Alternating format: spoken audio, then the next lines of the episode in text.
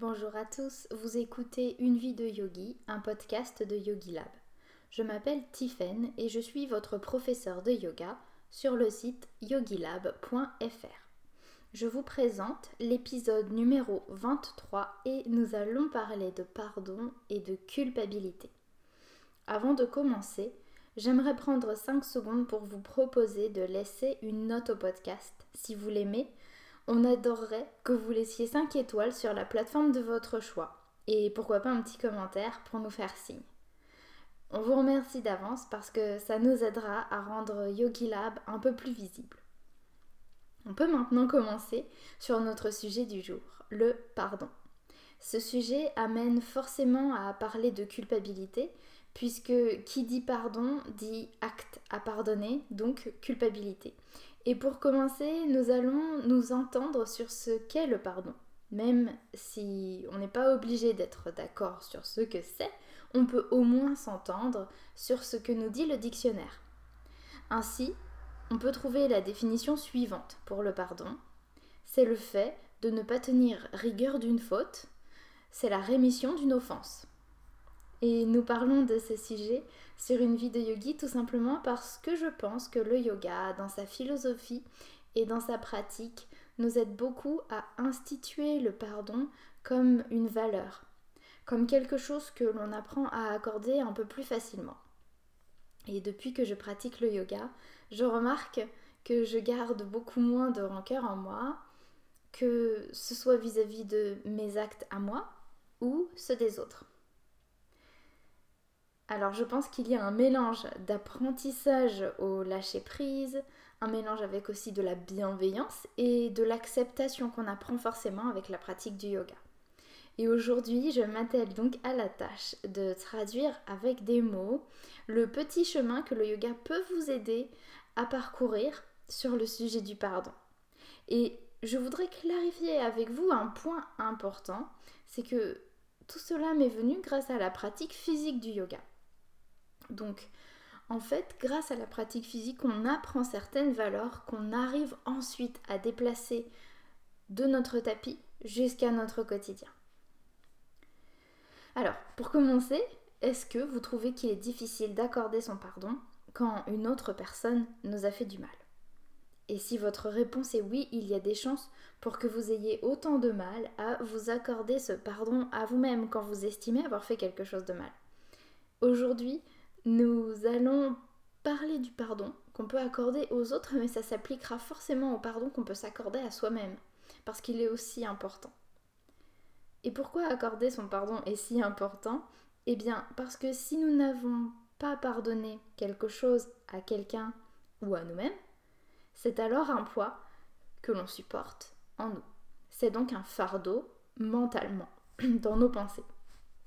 Et si vous adhérez à l'idée que le corps, lui aussi, traduit nos pensées négatives en mal physique, eh bien c'est un poids que l'on s'impose au corps.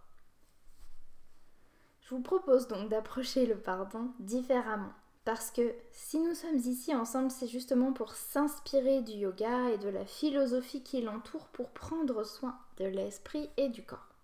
Alors c'est parti, on va y aller, on va pardonner. pardonner, est-ce que c'est vraiment un cadeau qu'on fait aux autres ou est-ce que c'est un cadeau qu'on se fait à soi? On va commencer par cette notion. Parce qu'il semblerait que c'est un point qui a mis beaucoup d'entre vous d'accord. Comme souvent, j'ai demandé votre opinion sur Instagram. Instagram de YogiLab, c'est yogi.lab. Euh, pour voir un peu ce que vous pensiez du pardon. Et vos réponses ne sont ni noires ni blanches, mais il y a une notion qui revient souvent dans vos phrases. Vous estimez que vous faites une faveur à la personne que vous pardonnez. L'une d'entre vous m'a même répondu avec une formule très intéressante. Je le fais parfois de bon cœur. Il y a donc selon vous l'idée que c'est un acte de charité, un acte de curieux, de courtoisie, d'accorder votre pardon. Et vous estimez que la personne en face de vous ne mérite pas ce geste bienveillant et que c'est un cadeau que vous n'êtes pas en mesure de faire. Après tout, si on vous a fait une crasse, pourquoi feriez-vous en retour un cadeau? Alors pour répondre à cette question, je vous propose qu'on parle de deux points, de notre système de valeurs et de cette fameuse notion de cadeau qu'on fait à autrui. Commençons par le système de valeurs. Essayons de regarder les choses autrement. Je vais vous donner un exemple, ce sera certainement plus parlant pour illustrer ce que j'essaie de vous dire. Et on va prendre un exemple digne d'une série teenager américaine. Admettons que votre meilleur ami a embrassé la personne sur qui vous aviez un gros crush. Lors d'une soirée, alors qu'elle savait ou qu'il savait très bien que vous étiez éperdument amoureux ou amoureuse de cette personne.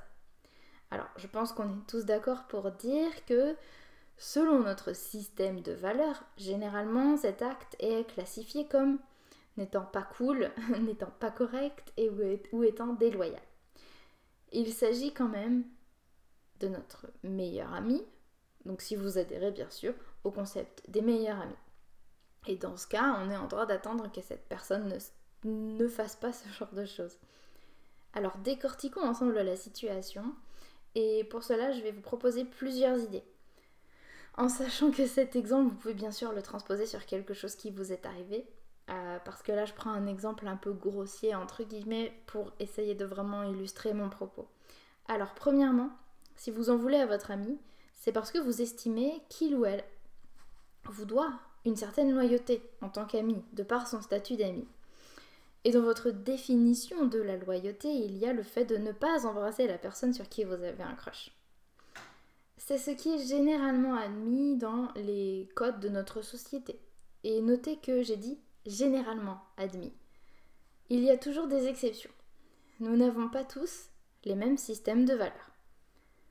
Donc, premièrement, nous avons cette idée qu'on vous doit de la loyauté parce qu'on est votre ami. Et deuxièmement, il y a cette idée que cette loyauté implique qu'on adhère à un principe que vous, vous avez, une valeur que vous avez qui est qu'on n'embrasse pas une personne sur qui notre ami a un crush.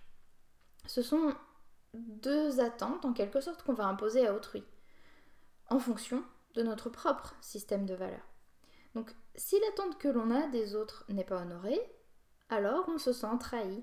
Et si on se sent trahi, on a la possibilité de pardonner ou de ne pas pardonner, de refuser d'accorder notre pardon puisque c'est une trahison.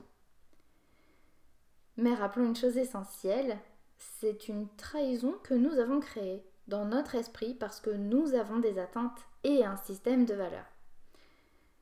Alors est-ce que je suis en train de vous dire que vous devez abandonner vos attentes et votre système de valeurs?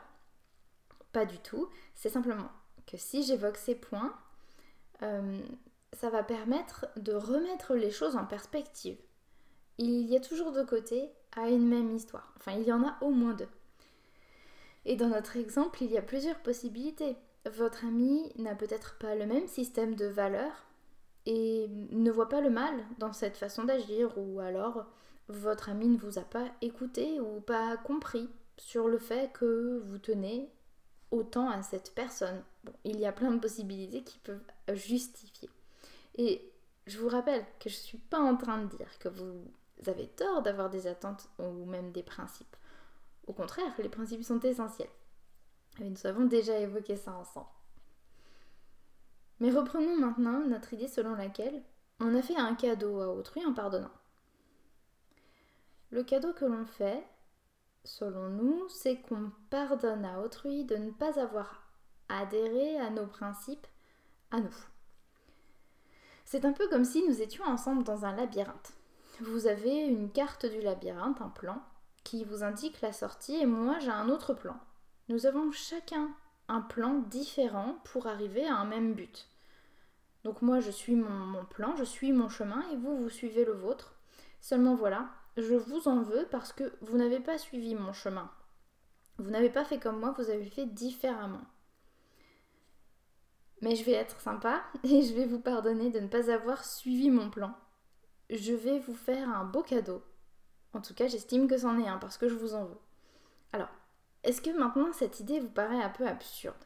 Est-ce que vous ne vous dites pas, mais bien sûr que tu me pardonnes, je n'ai pas le même plan que toi, je ne pouvais pas suivre ton chemin? Vous avez l'impression de ne rien avoir fait de mal. Et bien souvent, la personne en face de vous se dit la même chose, qu'elle n'a rien fait de mal. Alors pourquoi? Eh bien parce que cette personne, comme vous et moi, a besoin de justifier ses agissements, de confirmer qu'elle a bien fait. Nous refusons bien souvent, par réflexe, de voir les choses telles qu'elles sont. Nous mettons des enjoliveurs, en quelque sorte, sur tous nos actes, sur toutes nos pensées. Nous, nous cherchons constamment à valider. C'est ce qui s'appelle notre biais de confirmation. Euh, et ça, nous allons le voir très bientôt sur le podcast. Alors ça, c'est un premier point. Et le deuxième, c'est que bien souvent, nous n'avons pas conscience de faire du mal parce que nous ne faisons que suivre notre propre plan à nous, nos propres principes. Comprenez ici donc que le plan, eh bien ce sont nos principes, ce sont nos valeurs. Et ces principes sont différents d'un individu à l'autre, même si, comme on l'a déjà dit, notre société nous en impose forcément. À nous après de choisir d'y adhérer ou pas, avec les conséquences que ça peut avoir sur nos relations sociales. Alors, bien entendu, nous avons tous une boussole qui nous permet de naviguer hein, dans la société et d'éviter les comportements généralement jugés comme inacceptables. C'est pourquoi, si votre ami avait pris le temps de regarder sa boussole, il ou elle n'aurait peut-être pas agi ainsi. Bon, seulement voilà, c'est fait. On en revient à notre question donc. À qui est-ce qu'on fait un cadeau? Parce que ce qui est fait est fait. Donc, la question, question du cadeau qui revient finalement nous permet de s'apercevoir que le fait de pardonner est surtout un cadeau que l'on se fait à soi-même. Je vais vous expliquer pourquoi. On va voir ensemble un autre exemple. cette fois-ci sur le plan professionnel, pour essayer de grandir un petit peu, avec euh, toujours de beaux exemples qui mettent en avant la nature humaine. J'espère que vous me pardonnerez d'utiliser des exemples aussi banals. Mais admettons donc que vous êtes à la tête d'une équipe de quatre collègues pour un projet que vous dirigez. L'un de ces collègues a une tendance à ne jamais être satisfait, à avoir toujours quelque chose à redire, à, à toujours voir le négatif. De votre côté, vous faites tout pour rendre la communication et l'expérience de travail plaisante. Seulement, vous avez appris que ce collègue se plaint de vous, de votre méthode de travail ou des retombées de son travail. Elle ne vous a pas fait part à vous de ses plaintes. À l'inverse, c'est auprès des autres collègues que la personne s'est plaint. Et pour notre exemple, on va dire, pour essayer d'ajouter un, élément de, de, gravité, on va dire, eh bien, admettons que les collègues justement avec qui vous travaillez ne se connaissent pas les uns des autres. Bref, en gros, je pense que vous avez compris, il s'agit d'une situation dans laquelle on a parlé dans votre dos, dans laquelle on sabote un peu votre crédibilité, votre réputation professionnelle. Bon, il y a de quoi voir cela comme une trahison, quelque chose qui n'est pas pardonnable. J'essaie de vous proposer une mise en situation avec un concept de trahison assez exacerbé pour que nous puissions euh, pousser la réflexion aussi loin et que vous puissiez voir que la notion de pardon va s'appliquer aux petites bévues comme aux grandes trahisons. Alors, vous avez votre sentiment de trahison par les agissements de cette personne d'un côté. Et de l'autre côté, vous avez cette personne qui a agi par rapport à ses principes ou avec une intention malveillante. Ça arrive aussi. Si elle a agi sans malveillance, juste parce que dans ses principes, il y a le fait qu'on peut se plaindre auprès de personnes autres que les personnes concernées, eh bien, ça lui appartient. Elle vous a trahi en fonction de vos principes à vous, puisque vous êtes une personne qui, est directe, qui est franche, qui est intègre et qui, qui en tout cas estime qu'elle n'aurait pas agi ainsi, puisque ces valeurs font partie de ce que vous vous imposez. Vous estimez alors que vous feriez un cadeau si vous pardonniez à cette personne qui ne partage pas vos valeurs. Alors, Sachez que cette personne, entre parenthèses, hein, on va faire une petite parenthèse, cette personne a déjà un beau fardeau dans la vie, euh, alors qu'elle ne s'en aperçoit certainement même pas, parce que je pense que, vous le savez, se plaindre et parler dans le dos des autres, ce n'est pas une jolie qualité. Même si, bien sûr, soyons honnêtes, hein, on l'a tous déjà fait. Mais peut-être pas au point de gravité de notre exemple, qui caractérise alors bien une trahison. Bref, revenons à notre notion de cadeau. En gardant de la rancœur, vous vous punissez vous. En pardonnant, ce n'est pas à l'autre que vous faites un beau cadeau. L'autre sera, comme on l'a dit, soit inconscient de faire du mal, ou alors conscient de faire du mal et aura déjà une belle punition à porter, ce sera cette intention malveillante, cette, malveillance qu'il a ou qu'elle a en lui. Et c'est à vous-même que vous faites un cadeau en ne vous ajoutant pas cette charge, car comme on l'a dit, la rancœur est un poids. En pardonnant, on s'allège de ce poids. Alors, je parle de poids tout simplement parce que le fait de ne pas pardonner nous vient d'émotions assez fortes. Elle nous vient avec de la rancœur, de l'énervement, de la colère, un sentiment d'injustice. Et ce sont des fardeaux pour le mental et pour le corps. La semaine dernière, Pavel parlait justement de soigner nos émotions et parlait du lien entre le corps et les émotions. Alors si vous n'avez pas écouté l'épisode précédent, je vous le conseille vivement parce qu'il nous explique très bien ce qui se passe dans le corps quand nos émotions sont mal gérées. Pour faire court, Pavel nous explique que le mécanisme qui se met en place, ou plutôt les mécanismes qui peuvent se mettre en place lorsque nous avons telle ou telle émotion qui nous vient à l'esprit. Et euh, nous sous-estimons bien souvent l'effet que euh, cela peut avoir sur notre santé mentale et physique. Si vous vous attachez au ressentiment, il se peut que cela vienne affecter le corps. D'où l'importance de prendre soin de sa tête autant que son corps. Et prendre soin de la tête ne veut pas dire qu'on a un problème psychologique. Tout comme vous allez à la salle de sport pour vous entretenir, sans qu'on vienne vous dire que vous avez un problème physique, vous pouvez prendre soin de la tête sans avoir un problème à proprement parler. Bon, maintenant que nous avons compris pourquoi il est important de pardonner, j'aimerais bien voir avec vous un autre point, assez rapidement quand même. C'est le fait que le pardon n'est pas un feu vert. Le fait de pardonner ne veut pas dire que vous donnez un feu vert à la personne concernant un comportement. Plusieurs de vos réponses suite à mon petit sondage Instagram disaient que vous refusez parfois de pardonner parce que vous voulez que la personne en face de vous comprenne qu'il ne faut pas refaire ce qu'elle a fait. Et maintenant que nous savons que le fait de ne pas pardonner est avant tout une punition que l'on s'inflige à soi, Peut-être aurez-vous aussi mesuré que le fait de pardonner ne signifie pas qu'on valide un comportement. Pour cela, il sera nécessaire d'imposer nos limites.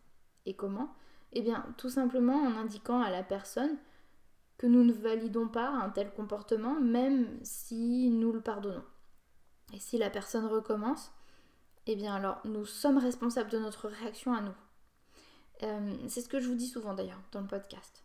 Nous sommes responsables de ce que nous allons faire ensuite, mais nous ne sommes pas responsables de ce que la personne fait. Bien souvent, si un comportement nous paraît nocif, alors nous pourrons prendre la décision de partir ou de l'accepter. C'est le cas par exemple euh, pour un couple qui ne partage pas les mêmes valeurs. On va prendre cet exemple.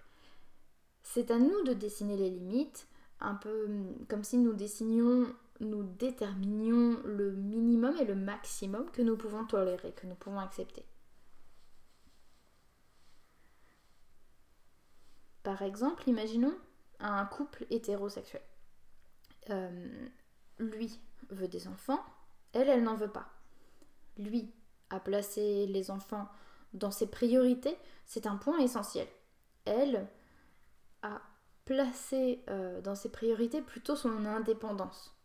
Donc chacun pourra décider de partir puisque ces deux priorités semblent incompatibles. Alors, je sais que c'est beaucoup plus facile à dire comme ça en exemple qu'à faire, parce que je vous donne ces exemples sans prendre en compte la complexité euh, des sentiments que l'un va avoir pour l'autre. Je simplifie énormément. Alors, cependant, c'est une bonne illustration. Et on va en prendre une autre. On va rester sur notre idée de couple. Disons que elle aime passer du temps seule et occasionnellement accompagnée. Lui, par contre, il aime passer du temps en couple, en faisant des activités de couple. Elle aime son compagnon assez pour accepter de passer plus de temps avec lui, même si elle aime aussi son temps à elle. Et lui, il aime assez sa compagne pour ne pas passer autant de temps qu'il aurait voulu pour son couple. Chacun a placé ses propres limites. Donc, par exemple, la question des enfants dans notre couple numéro 1, est une limite infranchissable, il n'y a pas de compromis possible. Voilà, vous avez placé votre limite. Dans notre couple numéro 2, euh, c'est une limite qu'on est d'accord pour moduler. La question du temps passé ensemble ou seul est une question qu'on peut moduler. Je vous donne ces exemples de limites pour que vous puissiez comprendre. Et dans le cadre du pardon, par exemple, ce sera le fait, euh, je ne sais pas, qu'un couple euh, s'autorise ou non à aller voir ailleurs. Bien souvent dans la société, c'est quelque chose d'inadmissible, c'est-à-dire qu'il n'y a pas de compromis possible. Et donc, ça veut dire que soit on accepte un comportement, on le pardonne et on l'accepte, c'est quelque chose qu'on admet dans le couple, ou alors toute déviance est pardonnée parce qu'on ne veut pas se rajouter de poids, mais elle n'est pas acceptée, elle n'est pas admise comme comportement et donc on décide de quitter le couple. Donc je vous donne des exemples de couple parce que parce que c'est assez fréquent, mais ça s'applique à tout, ça s'applique dans votre travail, avec vos collègues, qu'est-ce que vous êtes prêt à tolérer, qu'est-ce que vous êtes prêt à pardonner et à accepter et qu'est-ce que vous êtes prêt à pardonner sans accepter le comportement pour placer vos propres limites? Alors, l'idée principale que je veux que vous, preniez avec vous et que vous gardiez précieusement, c'est que, une fois encore, nous avons la pleine responsabilité de ce que nous choisissons de faire avec le pardon. Et c'est à nous de pardonner parce qu'on ne veut pas s'ajouter un fardeau supplémentaire. Pardonner, oui, mais pas compromettre sur nos principes essentiels et sur les limites qu'on souhaite imposer. Pardonner pour se libérer d'un fardeau, c'est pas vraiment une faveur qu'on va faire aux autres, c'est une faveur que vous vous accordez. Parce qu'il est inutile de porter du poids en trop. Je ne sais pas ce que vous en pensez, mais j'espère que cette approche va vous aider pour aborder le pardon peut-être d'une autre manière. En tout cas, sachez que c'est avec une bonne dose de bienveillance qu'il va falloir aborder tout ça. Parce que si vous avez une tendance rancunière, eh bien sachez que ça va être un petit peu difficile et un petit peu long à mettre en place. D'où la nécessité d'avoir une bonne dose de bienveillance disponible en soi. Mais ça, je ne doute pas de vous pour la cultiver. Alors, je vous remercie pour votre écoute parce que c'est tout pour aujourd'hui. J'espère vraiment que vous avez apprécié et je vous dis à la semaine prochaine. Merci beaucoup pour votre écoute.